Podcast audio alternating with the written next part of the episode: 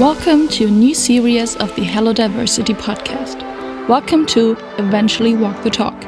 We are Pauline Weritz and Franziska Schmidt, and we are excited to be your hosts.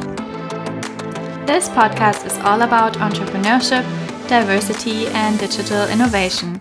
More specific, we want to support women entrepreneurs and women entrepreneurs to be with inspirational insights that are enhancing their entrepreneurial journeys. We aim to put a spotlight on women entrepreneurs and show a toolkit of digital technologies and digital innovations that accelerate entrepreneurial journeys. Sounds fun? We think so too. Stay tuned and listen in.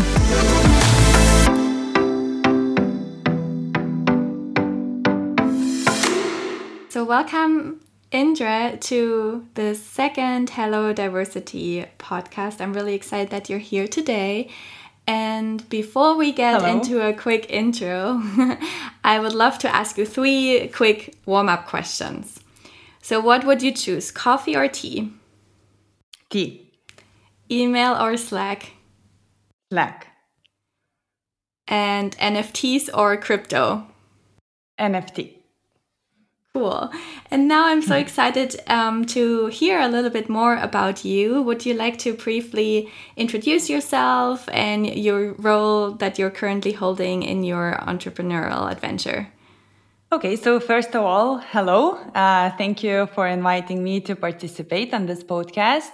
And my name is Indra. Uh, I'm a startup founder. So I'm a female uh, startup founder, built uh, my outbound recruitment SaaS.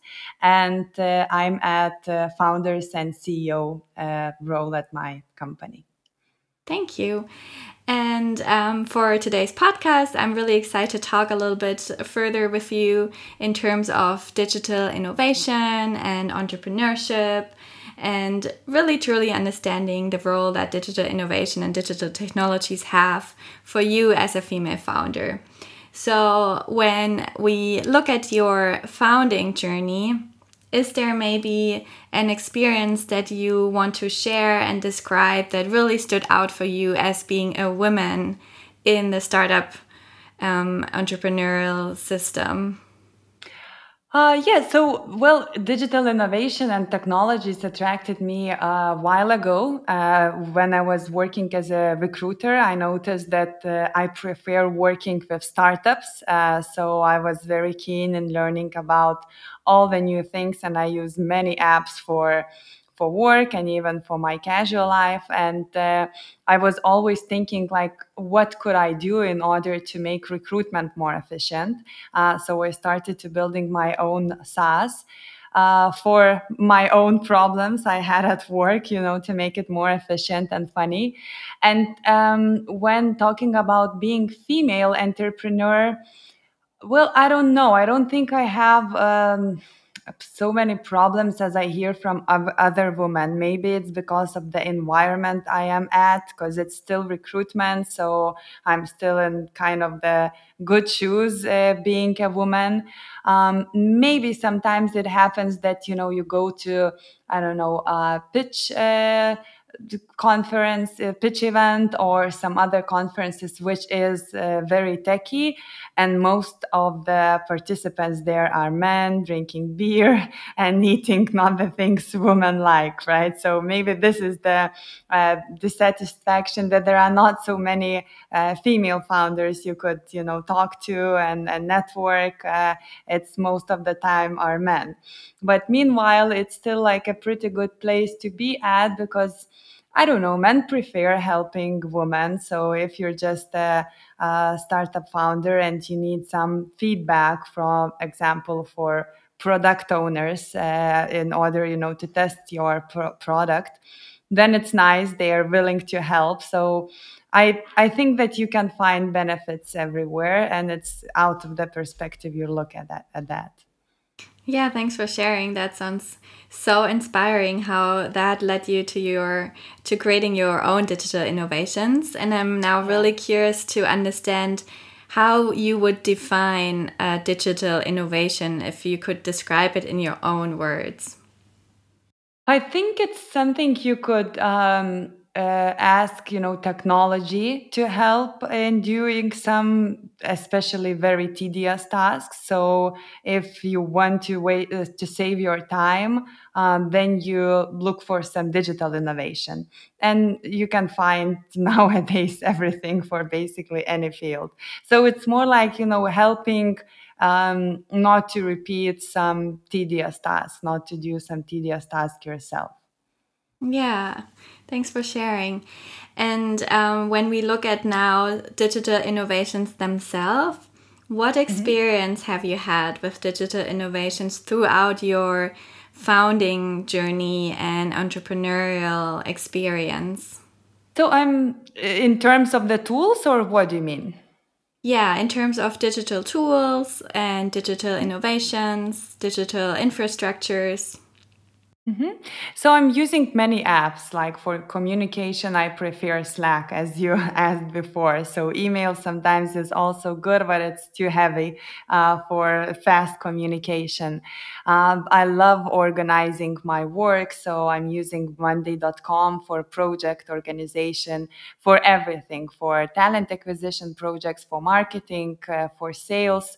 Uh, for sales, I'm using many tools as CRM, uh, some plugins to find emails, to find phone numbers, um, some databases to find potential clients, some databases to find more info about potential candidates.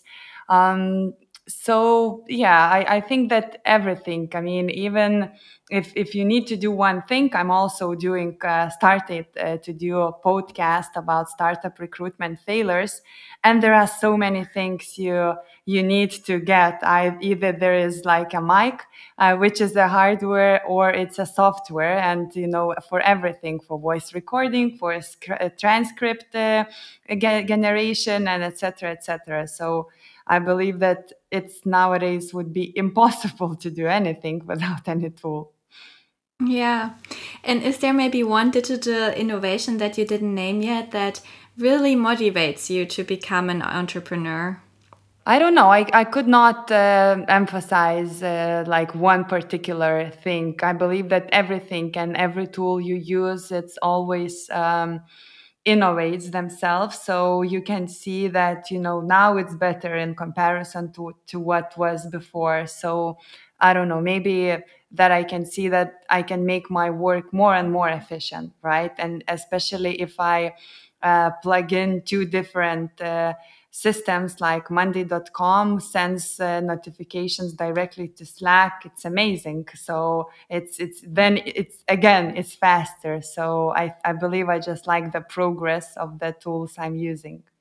Yeah. And when you look about success or not success of digital um, innovations is there maybe an example that you say okay that really works well or that doesn't really work well you mean one thing or uh, each of the example for everything?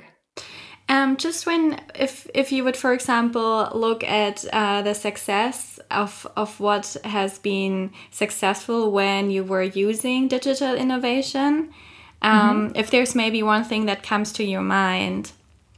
I don't know. I, of course, the first thing which comes to my mind is my uh, outbound recruitment SaaS, uh, which is a great success because now I can reach out to hundreds of candidates without doing nothing. So I just press the button and the system does all the uh, LinkedIn invitation, follow up, uh, sending, you know, follow up messaging, and etc. So it's a great success because I'm saving my time, and also it's my work is not so boring anymore because after ten years it's boring to do same and same thing. Yeah, absolutely. And um, is there maybe one example that you would have from a female founded company that leveraged digital innovation and inspired you? Good question. I, I didn't thought about the particular name. So I think um, Marissa Mayer is the one, and it's not because of the tool um, she is uh, work she was working on and developing, but more about uh, the way of life uh, she chose to live and the way of the problems or challenges she saw. And all the time like i really love uh, watching uh, some I don't know uh, talks on on TEDx or uh, YouTube to see, especially her, how inspired and like relaxed she looks like, you know, while doing this, and even more confident than men are because it's like straight to the point and she knows about the success and results. So maybe this thing. Yeah, thanks for sharing. I I absolutely love her as well. Um, yeah. Great TED Talks, that's true. Yeah. yeah. and now, when we would look um, on more the challenges and barriers side of digital innovations, did you experience any barriers when you were using digital innovation and how did you overcome them? Well, of course, there are many things uh, like small bugs, and of course, they annoy a lot if some of the tool is uh, not working at that specific moment you need. You get annoyed, but um, um, I don't know. I wouldn't say that there are some barriers nowadays because, of course, all the tools are limited. Uh, and, but if you find another plugin or how to add one to another one, then you can create the whole flow of what you need. So it's more like, you know, about digging and finding out how to solve the solution than to blame the tool that it's not uh, fully developed for something. So everything is for the specific task. And sometimes you need to research research to try it out to see whether it's really for you or maybe some other competitors tools are better uh, to use so it requires some patience i, I think. And sometimes you you have to understand to admit yourself that this is not the best choice. So it means that you have to kill everything and move to another one. So yeah but it's it's normal i think yeah it's kind of a process right yeah, exactly, exactly. Mm-hmm. And um, to what extent does digital innovation impact your attitude to be a woman entrepreneur? I know at the beginning you shared a little bit about creating your own SaaS platform that you really wanted to build your own product. Maybe that's part of it, but maybe there's also something else that you would like to add on.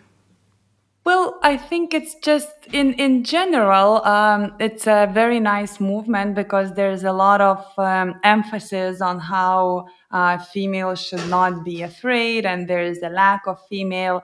And when you really think about it, it's um, you don't have so many competitors for now because if you are separated from men so you just compete to way less number of other products. Uh, but in terms of the inspiring so i think it's just the whole atmosphere in startup world because uh, of course everyone needs uh, to have like similar number of men and women and this is the best combination. The, the diversity in general is the best thing to have if you're creating and developing something. So i don't know maybe this this inspired me and uh, ba- basically not to be afraid and not to think that well i'm a female will i be admitted to this men community or not?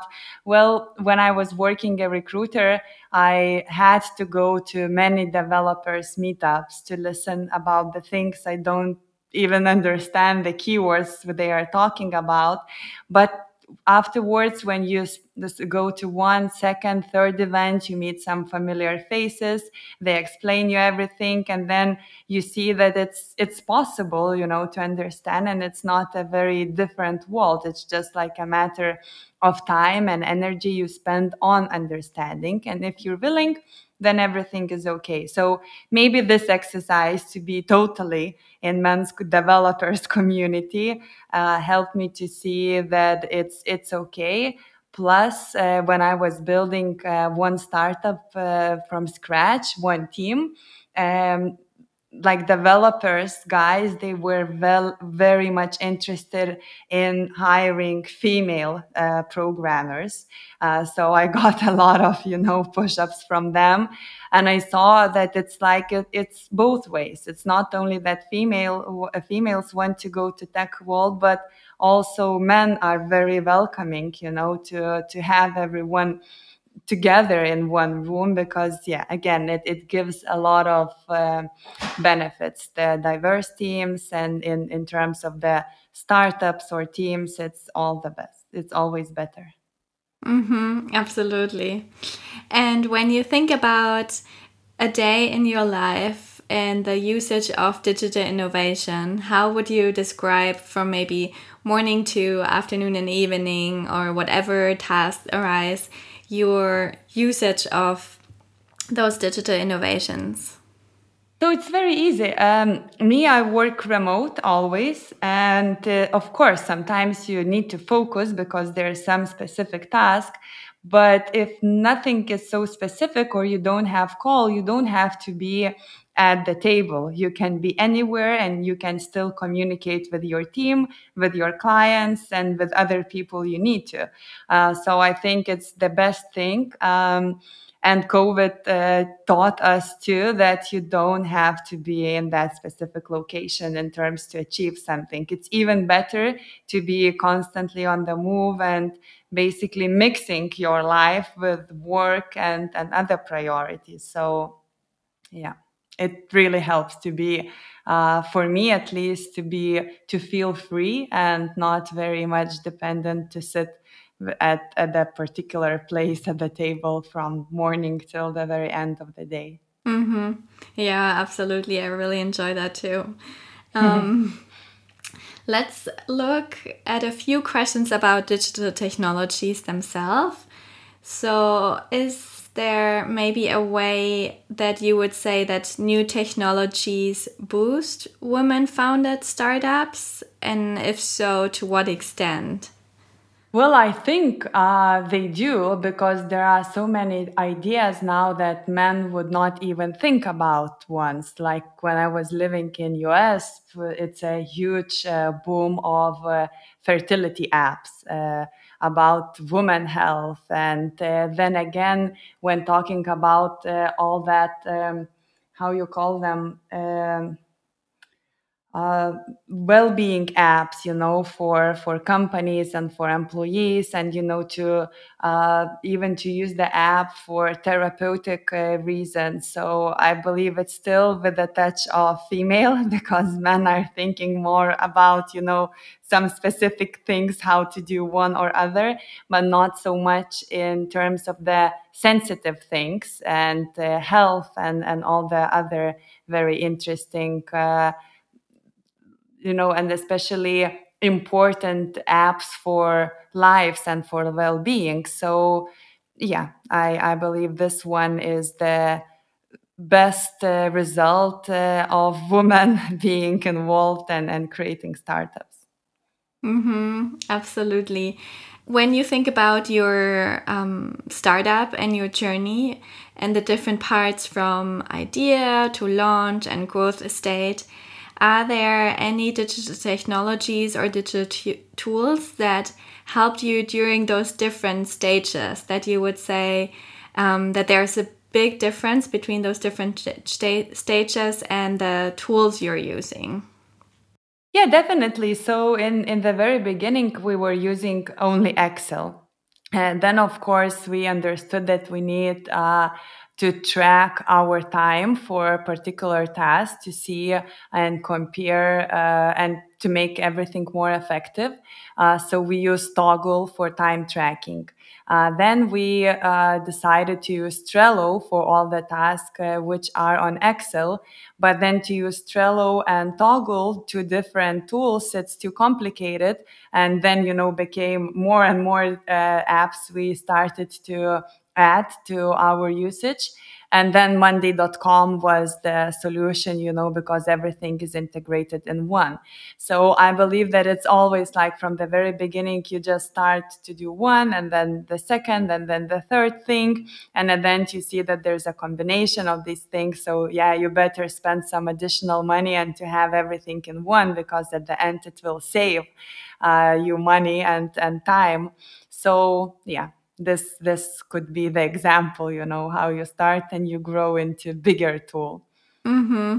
so are there maybe any specific technologies or tools that really strengthened your intention of pursuing your digital hmm. innovation mm. like the SaaS platform? Is there maybe one thing that really comes to your mind and you say, okay, because of this, we moved forward? I think that could be Jira uh, for product uh, development tasks because we were always, you know, from the very beginning building a product. But again, it was um, in the in, at first uh, only one developer, then two, and it was enough, you know, to talk to each other, decide on tasks, and then that's it. Uh, then, of course, we used Excel for them some roadmaps and deadlines.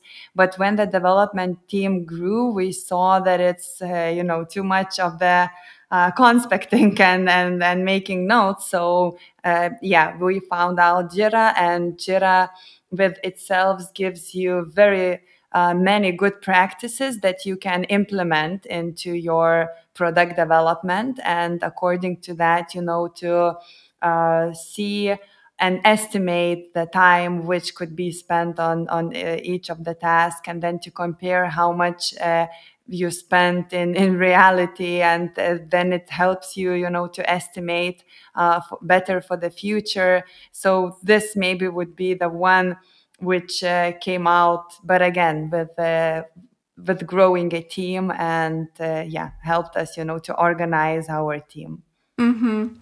And what would you say is particularly important when using digital technologies, especially as a woman entrepreneur? So I think that for I don't know, maybe uh, it's it's not as only for a woman, but uh, for the personality type, I'm very accurate and I love everything you know to be well organized uh, so monday.com helps doing that uh, especially because you can track everything again how much time spent of everything when one project was closed when the deadline was planned and when it was actually closed so I believe this one is the best one for organizing and following everything up because sometimes it seems that you do so much and there is no result. So it's a very good thing to look at the metrics and to see where the time is being wasted. Mm-hmm.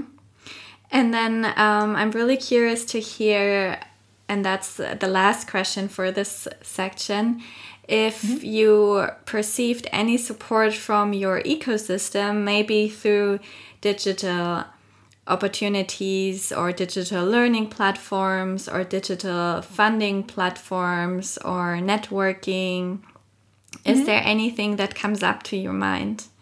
Well, I wouldn't say that it's my network, but what really helps when you look at the ecosystem in a broader way, uh, there are some platforms. For example, we specialize in talent acquisition, and there's um, the, a team of SocialTalent, and they created amazing uh, trainings for LinkedIn uh, Boolean searches. And this um, helps me a lot to buy a subscription for these trainings. And when I uh, on on board a new uh, person I employed for the talent acquisition spe- specialist role, I provide them with these trainings because it's easier than to for me to train everyone from scratch. So I think it's uh, it's always like uh, you have to look who and what who and what else is being developed on the market in order uh, to to take and implement in your business, but not to think that you're the best you know everything and that's enough right? So why why should i let someone else you know to to teach uh, my people how to conduct uh, you know the the uh, work uh, which has to be done on a daily basis? And yeah in terms of um, investment uh, attraction and all the other things it's again um, i used to um, uh, run Startup Grind in in Vilnius chapter. I don't know whether you're aware about Startup Grind. No, I don't know it yet. It's a globally uh, global startup community. So uh, we organize monthly events, uh, and uh, it's always very nice to meet uh, people and even if you have a marketing people on your team sometimes it's better to talk to outsider you know to share your plans and the person from outside sometimes can give you pretty good insights. So i always suggest you know to talk and to be as open as it's possible because then you can get some feedback and you know to move to some better you know trajectory uh, than you are at now. So yeah not not think not thinking that you're the best uh, knowing person in a room really helps. Yeah, and I feel like then you can learn the most from others, right? When you're the most humble and are more listening than speaking. When you think about us researchers, and I know this interview was probably in this podcast is a little bit more focused really on research questions instead of more like um yeah just just casual conversation. So it was very specific topic but if you think about any wishes maybe that you might have for researchers that focus on women entrepreneurship is there anything that comes to your mind that you would say it would be amazing to focus on specific topics or areas in terms of women entrepreneurship yeah, I think that still um, investment uh, part it's not fully covered because uh, there are um, evolving some new female uh, investors clubs. But even here in Lisbon, once I came to one meetup and there were three uh, VC uh, women investors, and they said that they're particularly interested in female uh, startup founders but uh, the full room was on of men, uh, not of females, right? So I think still there's some uh, gap in there, and most of the time we hear that there are very bad stories how female uh, startup founders have to go after men VCs, and uh, and it's sometimes it's even terrible experience. So I think this could be really worked uh, more on and to think about the ways how to change this. Otherwise, I think most of the female founders don't bother to, to go into that because there are many uh, bad experience of others. Yeah, absolutely. I was just actually looking up the numbers yesterday, and only 2% of funding in the US last year went to women. And mm, that's just. Yeah. And in, in Europe, it's even less, um, and it's just not not enough. And mm. there definitely needs to be more research done in terms of stereotypes and barriers and just really looking into creating awareness. Yeah. Yeah, yeah, yeah, yeah. Is there maybe a question that's important in this context that uh, didn't get asked? No, I don't think so. I think everything is really well covered. Yeah, we talked about a lot. So, Indre, I really appreciate that you took your time and that you shared so much valuable information for for us and for the listeners and I'm sure a lot of other um, people can benefit from your insights. So thank you so much for thank being you. here. thank you. Thanks. And for everyone that's listening in, we'll definitely share all the information about Indre and the links um, that she'll provide to her projects in the description. Thanks for listening to this week's episode, and a huge thank you for Margherita von Brentano Zentrum at Freie University Berlin for making this show possible. If you enjoy our episode, please write a review and share it with your friends and network who you think might enjoy this as well. Take care of yourselves and see you so soon.